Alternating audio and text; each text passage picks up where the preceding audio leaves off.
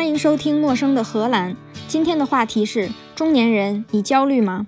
前阵子我忙得不可开交，这周突然不忙了，居然有一整天的时间都没事儿干。仔细回忆，上次有这种机会还是六年前，特别不适应，各种各样的灵魂拷问都出现在了脑海里。突然明白为什么我们说这个人忙得魂儿都没了，原来是有道理的。完美解释了为什么忙的时候没有功夫思考灵魂问题，原因就在于那个时候没有魂儿，闲到开始思考人生。大概说的就是我现在这种状态。闲的时候，大家都说是要发展兴趣爱好的好时机。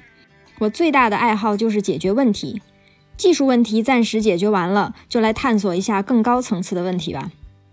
想想身边的朋友都在愁啥？不管是吃饭喝茶，只要是消化负能量的局，主要话题都是焦虑。有的人因为工作忙不过来，有的人因为生活和工作找不到平衡，有的人因为工作里跟同事相处不愉快，有的人因为找不到工作，有的人因为觉得要失业，有的人因为不知道应该留在当下的舒适圈，还是去挑战下一个人生巅峰。总之，就是每个人都有各种各样的生活状态。但是表现出来就是自我感觉焦虑。此时此刻，我们把同理心收一下，把它当做一个工程问题来考虑一下，就好像家里忽然停电这个问题，有人是烧水的时候停的，有人是开灯的时候停的，有人是开洗澡水的时候停的。虽然停电之前的活动各种各样，但是结果是一样的，就是没电了。遇到这种结果类似的一类问题，我们就会想到要透过现象看本质，通过找到一般规律，一网打尽，解决一类问题。比如以上各种停电，都是因为用电需求再加上一个额外的用电器的那个瞬间，电闸跳闸了。直接导致停电的原因，并不是因为用了哪个用电器，而是电闸跳闸了。所以我们就不用浪费时间在调查每一个用电器上。而是应该换一个电流大一点的保险丝，或者多分几组电，或者不要同时用那么多用电器。如果我们用解决工程问题的思想来思考一下人生，万一我们也能掌握某一个一般规律，说不定可以解一类人生问题。生活中的事件各种各样，但是都导致了焦虑情绪，是各种事件直接导致了焦虑情绪吗？我们先花那么一小撮时间想一下。焦虑是怎么回事儿？是担心当下的情况会产生某种后果，可是又不知道会产生什么后果。比如工作太忙，会怎么样呢？项目做不完，忽略了家人，拿不到奖金，孩子不爱你了，被公司辞了。可是把这些麻烦单独找任何一个出来，你都会有解决的方法。那我们焦虑的是什么呢？我们的焦虑不是来源于工作忙，也不是工作忙带来的某种后果，而是来源于工作忙可能给你带来各种后果，而你却不确定会发生哪种后果，各种潜在的不可控因素，是那种要失去控制的感觉，让我们觉得焦虑。这种感觉我们从婴儿的时候就有，那个时候我们的人生目标就是吃喝拉撒睡，能满足的话就得到生理上的满足感。就是这种满足感、愉悦感，也一直推动我们人生一步一步的向下发展。如果生理需求被满足了，过了两年，你就开始有心理需求，需要别人的关注。如果得不到关注，已经开始觉得心里慌，就大哭。为什么小孩缺乏关注就会大哭呢？有一派人认为这也是一种心理需求，因为。小孩担心周围没有人的话，他自己又不能够独立生存，又会死，所以要在死之前用尽一切方法得到其他人的关注。就是为什么小孩哭起来会一直不停，一直哭到你给他他想要的东西为止。因为在那个时候，就是人生最早的场面失控的情况。再大一点儿，比如说上了小学、中学，你会因为什么焦虑呢？努力学习了，成绩也不好；努力取悦同学，还是不能被同学的小团体所接受，得不到老师和家长的认可，这也是失控的一种表现。努力得不到回报，事情没有按照你的想象发展，对你来说就是失控了。现在的情况也一样，跟同事相处不好的选手，希望得到同事的认可，得不到；希望取悦同事，不能取悦；需要得到支持，得不到。觉得顶到职业天花板的选手，是想通过努力得到相应的报酬，得不到；通过自己的努力和资源，想要得到更高的职位，得不到。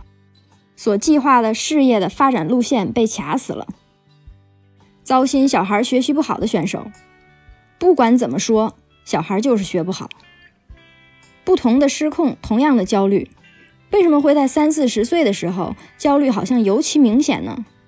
因为这个年纪的生活出现了很多维度，工作只是一种，还有感情出了问题，婚姻失控，或者投到股市里的股票不停的缩水，资产失控。房价一直涨，买不起房，就是你的资本在你想要投资的那个领域的价值失控。出社会之前焦虑就会少一点，因为评价的标准非常单一，最高标准也只要德智体美劳全面发展就可以了，而且大部分都是可以通过自己的努力实现的。但是到了三四十岁就不一样了，评价标准极为丰富，而且反应链非常长。想要实现一件事儿，取决于很多直接、间接的影响因素。比如，想要得到一个更高的职位，取决于自己的努力，取决于自己的天分，取决于自己在这个行业里的积累，取决于跟你竞争的同事，取决于不跟你竞争的同事，取决于你的客户，取决于当下这个行业的发展，取决于你们公司的发展，取决于你们公司的策略，取决于你的直接老板。取决于你的新老板，取决于你老板们的老板，取决于他们对你这个组的看法，取决于各种各样的原因。所以你在这个关系网或者影响链条里面，自己能够影响的部分非常小，又无力又无助，或许连这张网长什么样都看不清楚。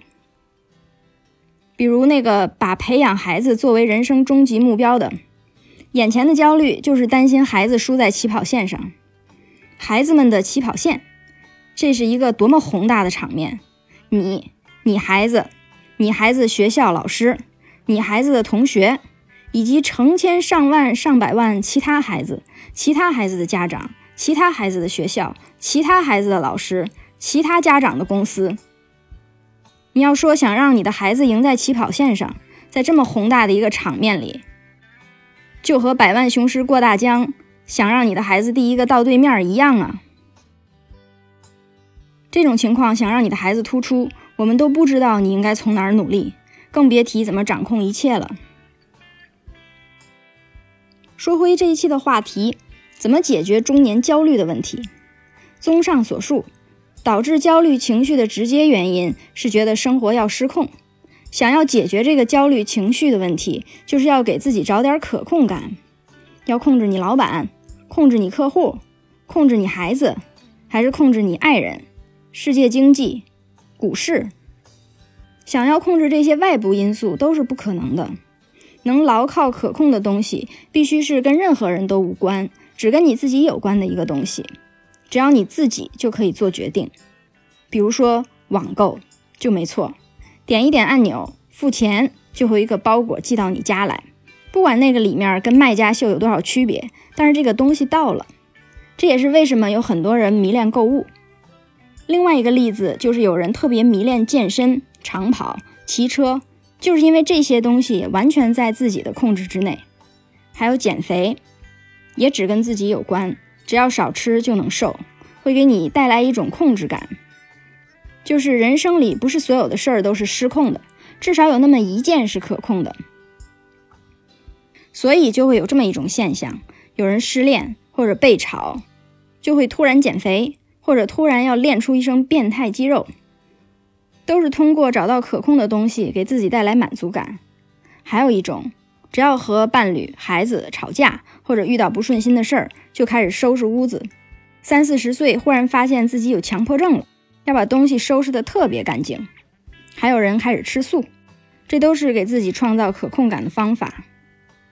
一切都按照你计划的方向发展，所带来的成就感、满足感也容易上瘾。网购上瘾，网络游戏上瘾，健身成瘾，跑马拉松成瘾，旅行成瘾。什么事儿都有可能从一个极端到另外一个极端。说到这儿，我已经有点忘了我想说什么。突然之间一阵焦虑袭来，觉得今天的广播要失控。但是有一件事儿是我自己说了算的，就是什么时候完。我觉得他现在就可以完。以上就是今天的内容。陌生的荷兰，下次见。